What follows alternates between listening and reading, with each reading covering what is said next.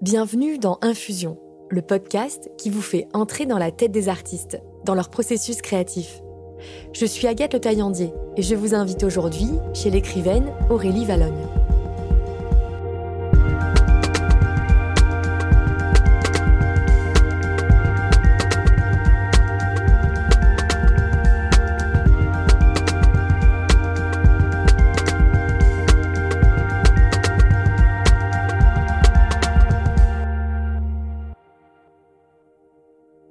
Romancière à succès, c'est sur une plateforme d'auto-édition qu'elle est repérée un jour grâce à des lecteurs devenus très vite fans de son premier roman, Mémé dans les orties.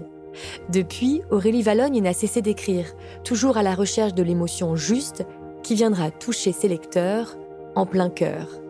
Elle en est aujourd'hui à son septième roman et vient de créer chez Flammarion les personnages de Clovis et Oups dans des albums jeunesse co-signés avec le dessinateur et aquarelliste François Ravard.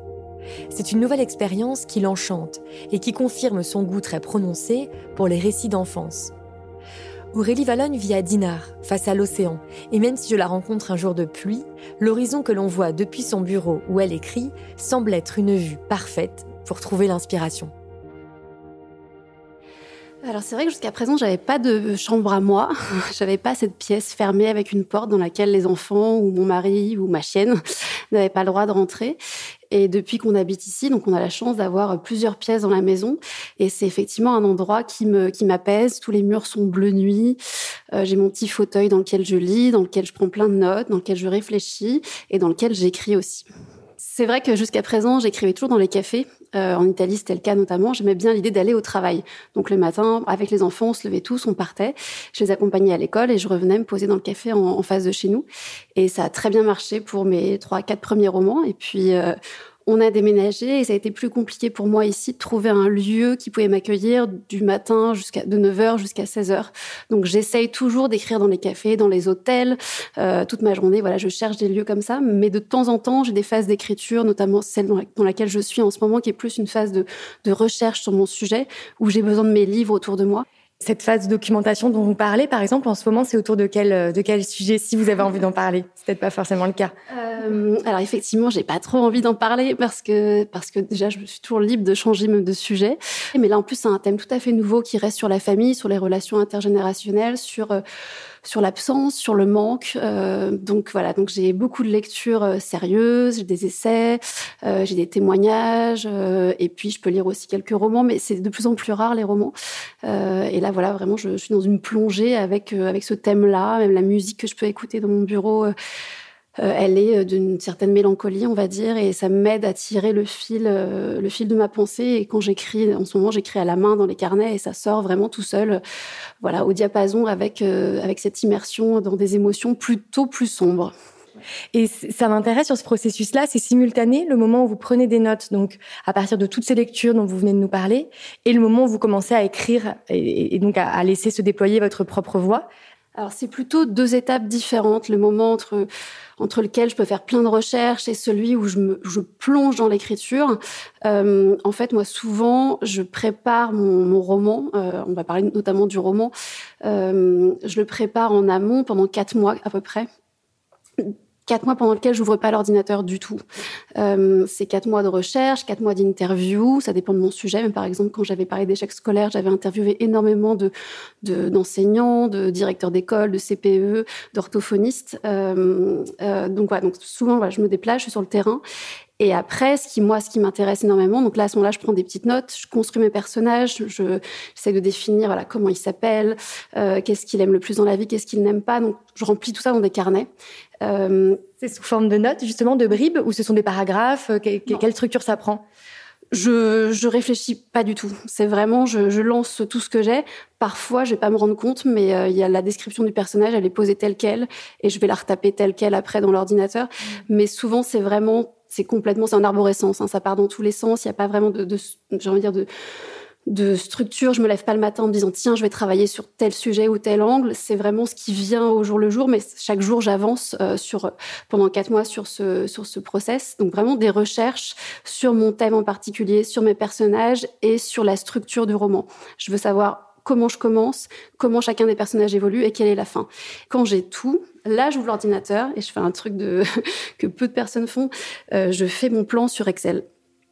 Donc vraiment, je détaille chapitre 1, qui est dans la scène, où se passe la scène, quel est le rôle pour le lecteur et pour l'intrigue, quel est le rebondissement final, chapitre 2, etc. Et donc je déroule tout ce qui me fait après en impression un format A3. Et quand j'ai ça, c'est devenu ma Bible. C'est à ce moment-là que euh, je prends l'ordinateur, je prends mon petit carnet de notes, la feuille A3, et je pars m'isoler. Donc je quitte ma maison euh, en Bretagne. Et pendant une dizaine de jours, une quinzaine de jours, je m'enferme dans une, dans une chambre d'hôtel et j'en sors pas tant que j'ai pas mis le point final. Et euh, donc là, c'est vraiment la première fois que j'écris. C'est un vrai premier jet. Euh, je m'autorise à ce qu'il soit même pas bon, mais je continue tous les jours, je continue, je continue. Je peux écrire la nuit aussi. Euh, et par contre, je reviens chez moi pour effectivement après retravailler. Et là, ça prend à peu près trois mois de retravail d'un premier jet qui est plutôt un squelette à la version vraiment finale imprimée qui est pleine d'émotions, de logique, de temporel, etc.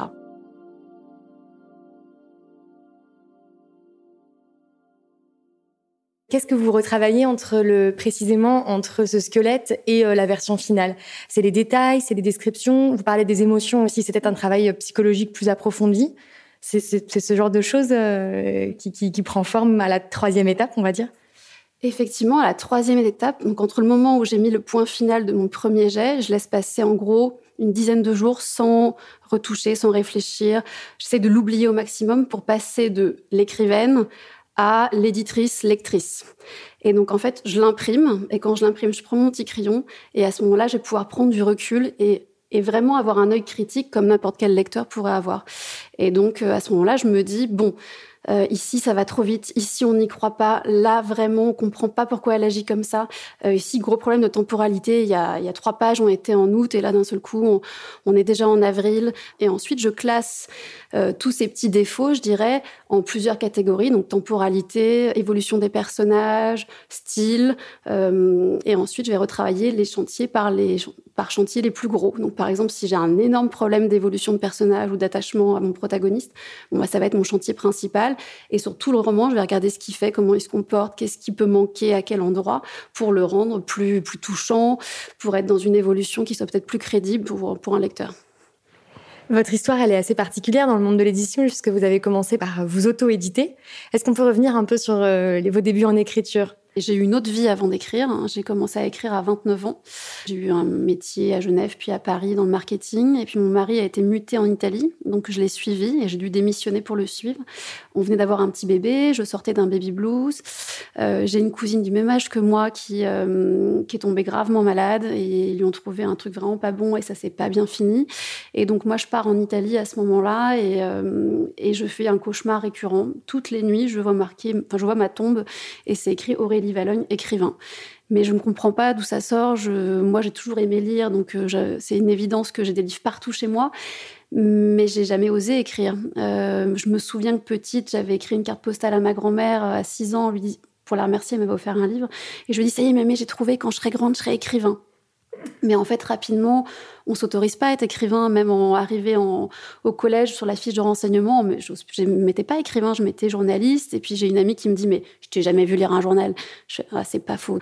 Et, euh, et, donc voilà, donc j'arrive en Italie, euh, je parle pas la langue, je connais personne, j'ai un petit bébé que je mets rapidement à la crèche.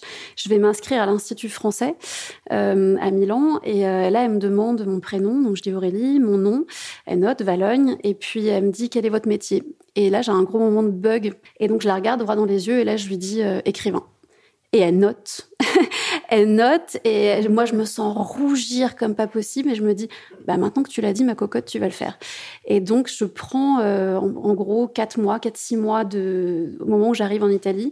Tous les matins, je me mets devant ma table euh, et je commence à, a inventé une histoire d'un vieux monsieur vraiment bougon, qui est complètement mon grand-père d'ailleurs, hein, euh, qui va rencontrer une petite fille qui serait donc complètement moi quand j'avais 10 ans euh, et qui va lui redonner euh, goût à la vie. Et j'ai, voilà, je crois que j'ai besoin de cette histoire. Je sais pas où la trouver dans des livres, donc je vais l'inventer pour moi. Et, euh, et voilà, je, bidouille pendant à peu près quatre mois. Euh, je regarde notamment des vidéos sur Internet où je cherche atelier d'écriture parce que je sais même pas comment on fait. Et je tombe sur une vidéo de Bernard Werber euh, sur YouTube, pour ne pas le citer, qui en 38 minutes sur un flip chart écrit au crayon et nous balance 10 conseils, mais très très simples mais évidents et en même temps qui me font beaucoup réfléchir. Et notamment, il dit créer un méchant très méchant. Donc maintenant, je le fais pas dans mes romans, mais le, thème méchant, c'est plutôt une adversité. Et, euh, et là, donc, et qu'elle soit réelle, quoi, qu'elle soit vraiment un obstacle, j'imagine, pour le personnage. Qu'elle soit un obstacle au, désir du personnage. Et donc, ça, je m'étais dit, bah non, moi, c'était juste un vieux monsieur, une petite fille. Bon, bah, d'accord, je vais essayer de trouver un, quelque chose qui, qui va pouvoir se mettre dans son chemin à lui. Donc, voilà, je retravaille un peu mon plan, puis je me lance dans l'écriture. Et puis, au bout de quatre mois, je sens que je veux tout retravailler, je veux tout effacer, tout, tout arrêter, tout recommencer de zéro. Et je dis à mon mari, bah, en fait, je t'ai pas dit, mais euh, je suis en train d'écrire un truc et dans un mois, je te fais lire. Euh, parce que je savais que j'allais abandonner et qu'il me fallait une petite pression extérieure. Et donc, un mois après, euh, je me dis, ouais, c'est super. Et là, je me dis, mais quel menteur. Je me dis, bon, je vais faire lire ma meilleure amie, mais qui me dit aussi, c'est super. Et je me dis, mais elle aussi, quelle menteuse. Et c'est à ce moment-là que je me dis, en fait, je peux pas leur faire confiance. Il faut absolument que je trouve des lecteurs neutres. Et, euh, et, donc, je commence à me renseigner et je me dis, bon, comment on trouve des lecteurs euh, si je passais par l'auto-édition? Et, euh, je fais ça, je prends mon petit document Word, je trouve la première plateforme d'auto-édition et, et, à la fin, il y a un petit bouton en bas qui s'appelle Publier. Donc on clique dessus et 24 heures après, le, ce document Word que j'ai écrit toute seule sur un coin de table en Italie se retrouve bah, disponible pour des lecteurs. Un jour, j'ai une Sylvie Fureur qui met un avis 5 sur 5. Et là, je me dis, mais qui c'est cette Sylvie? Je la connais pas. Ça doit être une copine de ma mère. Euh, vraiment, je comprends pas. Et puis cet avis-là déclenche un autre avis 5 sur 5 et encore un autre et encore un autre. Et d'un seul coup, mon roman se retrouve numéro un de sa sous-catégorie qui était littérature humoristique. Et on peut pas se dire que ce roman-là, il va aller être repêché par un éditeur, que derrière en poche, il va s'en vendre plus d'un million. Enfin, c'est, pas possible, c'est pas des chiffres. On peut pas rêver à ça.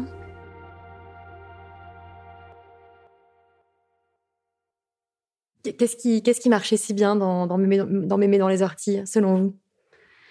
Euh, alors, je pense que c'est une histoire qui faisait du bien. Euh, c'est une histoire qu'on n'avait pas vu venir parce que les histoires de vieux monsieur, bougon, euh, de relations intergénérationnelles, il y en avait pas tant que ça, voire il y en avait pas. moi, je suis très très sensible à ces relations-là parce que j'ai passé des moments extraordinaires dans ma vie avec mes grands-parents, ma grand-mère d'un côté, mon grand-père de l'autre. Ils m'ont enseigné des tonnes de choses. C'est les premières personnes qui qui m'ont parlé comme à une adulte, même si j'avais 6 ans, euh, qui te considèrent pour de vrai, qui t'écoutent. Et, euh, j'avais vraiment envie de raconter cette histoire d'innocence. Euh, en fait, pour moi, les adultes qui m'intéressent, c'est aussi c'est ceux qui sont restés des grands enfants. Euh, et je voulais justement avoir un enfant qui plus intelligent qu'un adulte, qui a le cœur plus grand, qui n'a pas été encore bousillé par la vie, qui croit notamment comme une Greta Thunberg par exemple, euh, voilà, elle lève son drapeau et elle dit mais moi je vais faire la grève de la faim parce que ça me semble tellement injuste et tellement pas normal. Et en fait, quand on grandit, on oublie tout ça, on se laisse. Euh, voilà, il y a un rouleau compresseur qui s'appelle euh, être responsable, être adulte, qui moi me, ne me va pas, ne me va pas du tout. Et, euh, et, en fait, c'est aussi ces histoires-là que j'ai envie de raconter. C'est comment on peut se révolter et désobéir à notre petite échelle. Vous parlez beaucoup de, de l'enfance ou des relations avec les grands-parents. C'est ça qui est au cœur de votre de cette série jeunesse qui va sortir chez Flammarion, Clovis et Oups. Comment vous êtes passé à la littérature jeunesse? Qu'est-ce qui vous a entraîné vers vers ce genre littéraire?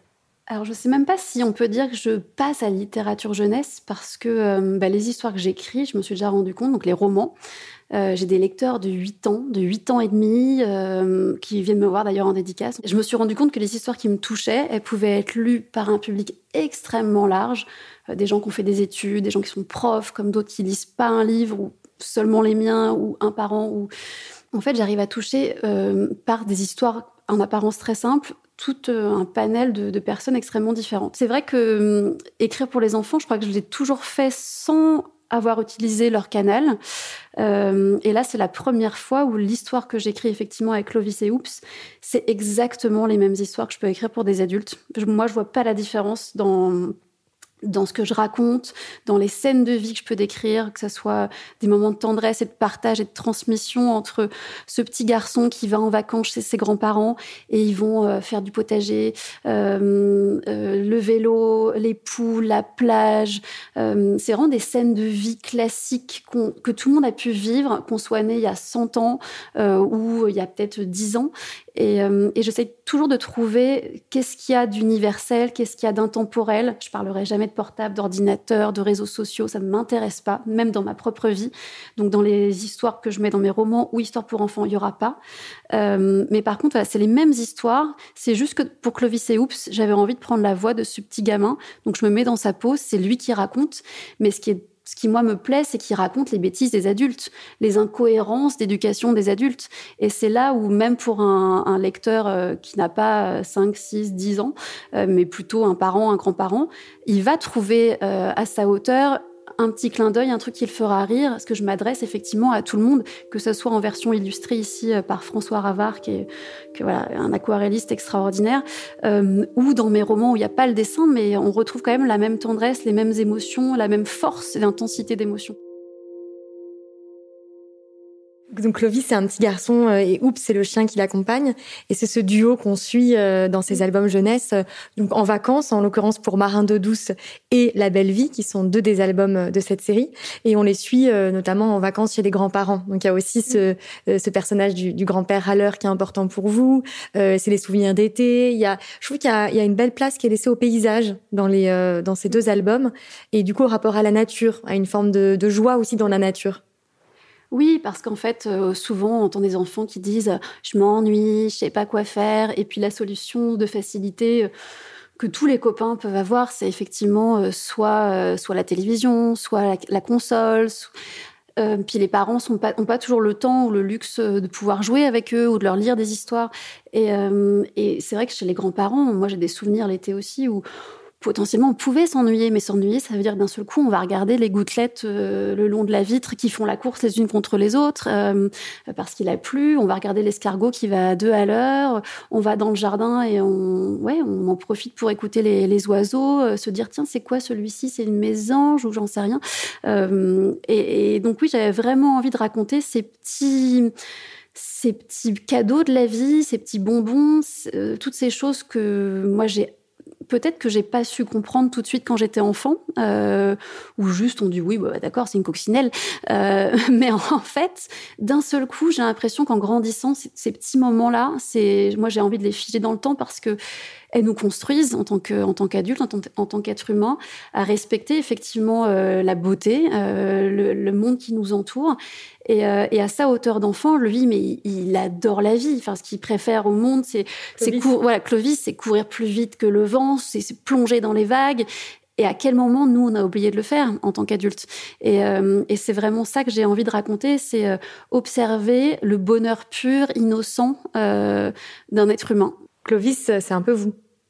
Clovis, c'est complètement moi, mais tous mes personnages, à chaque fois, c'est moi. Même Oups, c'est un peu moi, le chien. Euh, mais oui, et puis Clovis, là, en plus, François, il est, il est sympa. Il a fait une petite tête de, de blondinet et c'est, c'est, c'est mes deux fils. Ils sont comme ça. il m'a fait un petit cadeau et c'est, c'est mes fils, Clovis. Comment vous avez travaillé avec l'illustrateur? Est-ce que c'est un travail euh, main dans la main? Est-ce que d'abord vous lui fournissiez le texte et ensuite il illustrait? Comment ça s'est passé? Alors avec François, c'est vraiment déjà une très belle rencontre. Euh, il a une galerie dans, dans Dinard, euh, il fait des aquarelles absolument sublimes sur l'enfance, sur la mer. Et euh, donc voilà, donc j'ai eu envie de commencer à travailler avec lui. Et en fait, un jour, on s'est dit, maintenant, on va créer notre projet jeunesse tous les deux. Et très vite, on s'est mis d'accord qu'on avait envie de parler des grands-parents, qu'on avait envie de mettre un petit héros, un petit garçon et un chien, et que ça se passerait au bord de la mer, et qu'on suivrait les vacances de ce gamin qui est tellement heureux à vivre avec ses grands-parents, des moments uniques qui resteront pour toute sa vie euh, dans, sa, dans sa mémoire. Donc euh, à partir de là, euh, on a été confinés. Donc c'était en 2020 et, euh, et j'ai été confinée avec mes beaux-parents. et donc, j'avais mes enfants, mes beaux-parents dans la même maison. Euh, et, euh, et, là, en fait, bah, je me suis dit, j'arrive pas à écrire mon roman, mais alors je vais en profiter pour avancer sur mon projet jeunesse. Et j'ai écrit à peu près 80 pages euh, d'histoires, euh, de, de scénettes de vie, parce qu'il suffit que je regardais par la fenêtre et je les voyais dans le potager, je les voyais construire une cabane, je les voyais je sais pas, faire des bêtises, il perdait un truc à droite, à gauche. Et donc, il suffisait de voir un petit détail pour qu'ensuite, avec mon œil d'écrivaine, je grossisse le trait, je le rende encore plus drôle. J'ai été voir François et puis je lui ai proposé, euh, en gros, trois, quatre, trois, quatre histoires. Euh, il a eu un, voilà, un gros coup de cœur sur, bah, sur les trois. On les a retravaillés ensemble. Ce qui est super, c'est que lui, je lui propose une phrase et tout de suite, il voit ce qu'il va pouvoir dessiner où mettre la touche d'humour, parce que tous ces dessins sont toujours très, très drôles, intelligents, euh, poétiques, espiègles. Et, euh, et donc, ah, finalement, même moi, je retravaillais le texte en en, en, enlevant encore davantage, que je me dis, si ça passe par le dessin, j'ai pas besoin de le raconter. c'est donc, ça qui est intéressant, c'est le dialogue vraiment entre le dessin, mmh. entre l'image et vos mots on est au service tous les deux d'une histoire, donc il n'y a pas d'ego, il n'y a pas de euh, si je veux absolument cette phrase. Si c'est au service de l'ensemble de l'histoire, texte plus image, tout à fait. Sinon, on enlève. Et voilà, il, il il donne son avis sur le texte. Je peux donner aussi mon, avis sur, sur le dessin.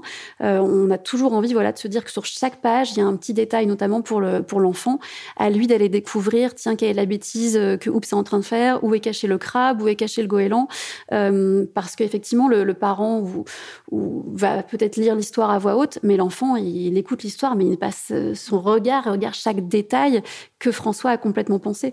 Donc non, c'est une rencontre incroyable avec François Ravard qui est que j'espère va durer le plus longtemps possible parce que bah, on s'amuse tous les deux. Là, on est en train de faire les tomes suivants et, et là, on a tellement d'idées que faut, faut se canaliser. Mais euh... ce qui marche bien, effectivement, vous le dites, c'est euh, le fonctionnement en scénette. C'est vrai que euh, à la fois, on a l'impression de suivre un fil. Donc, c'est les vacances de ce petit garçon loin de ses parents avec ses grands-parents. Donc, toute la joie et la liberté que ça offre. Et, et en même temps, à l'intérieur de ce fil, voilà, il y a des moments euh, assez denses construits sous forme de, de vignettes ce qui était hyper important, c'était effectivement de pouvoir se dire, un enfant, euh, une fois qu'il va le prendre contre lui, ce, petit livre, et dire, mais tu sais, c'était l'histoire où ils vont chercher les crabes. Alors oui, alors ça va être quoi le début, le milieu et la fin? Ou alors l'autre histoire, La Belle Vie, c'est l'histoire quand on les suit sur une journée entière de, de vacances et qu'ils font ça, ils font ça, ils font ça. Donc j'avais vraiment besoin que un enfant à sa hauteur puisse se souvenir de l'histoire, euh, mais d'un autre côté, qu'à aucun moment il y ait une page sur laquelle on puisse s'ennuyer ou ça bute ou ça ralentisse. Déjà, je le fais pas dans mes romans, mais un enfant à sa hauteur de vie, une page qui va représenter cinq minutes, c'est presque dix ans de sa vie. Donc lui, il n'a pas du tout envie de, de s'ennuyer. On n'a pas le luxe quand on écrit pour les enfants que de bah de ouais de, de dire bon ah, c'est pas grave cette blague est pas très drôle mais la prochaine elle sera super. Il va déjà nous lâcher et, tant pis pour toi. Donc donc vraiment je pense que l'enfant est encore plus exigeant que que, l'adulte. Donc euh, on avait vraiment à cœur avec François de se dire qu'à chaque page on a des petits détails dans le dessin ou dans, dans le texte qui fait que tout de suite ça accroche.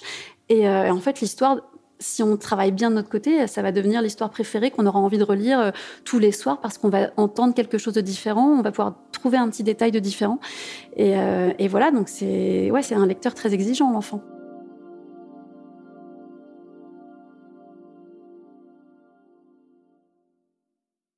Finirai avec une dernière question. Quel conseil vous donneriez à, à quelqu'un qui a envie de, de, de, de, faire ce que vous avez fait, Clovis et Oups, c'est-à-dire de, de, raconter des histoires pour les enfants euh, dans des albums dessinés?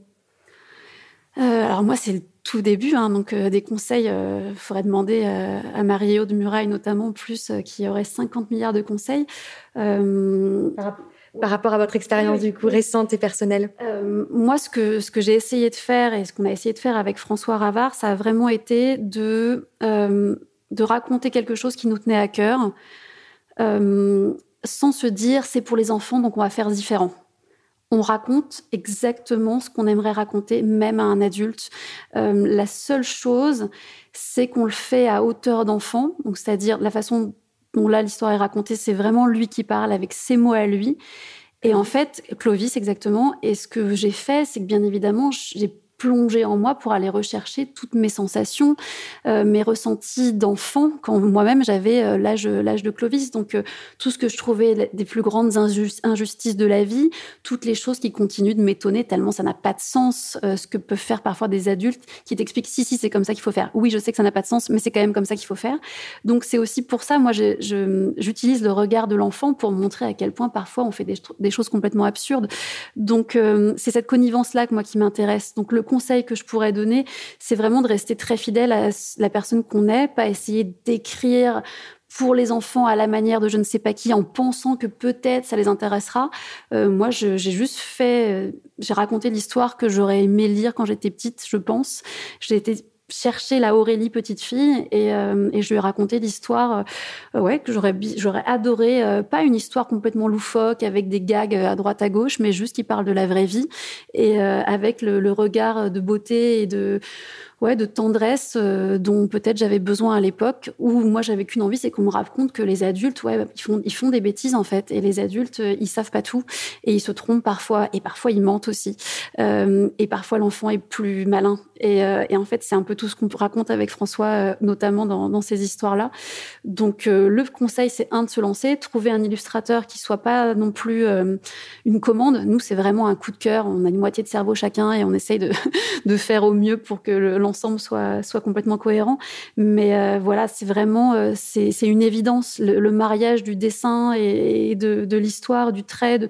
donc euh, voilà, peut-être deux conseils. Un, rester fidèle à l'enfant qu'on était, essayer de le retrouver en proposant cette histoire-là, pas se trahir. Et le deuxième conseil, trouver l'illustrateur qui, qui nous corresponde complètement et qui a le même humour, où en trois secondes, voilà, on, on arrive à créer des trucs où on est hyper fier après, parce qu'on se dit, mais c'est juste nos petits cerveaux qu'on fait ça. Et hein, là, ouais, franchement, on est très, très heureux et on a hâte de savoir ce que, ce que les lecteurs euh, jeunes et, plus, et moins jeunes en penseront. Merci beaucoup, Aurélie Valogne. Bah, merci beaucoup, Agathe.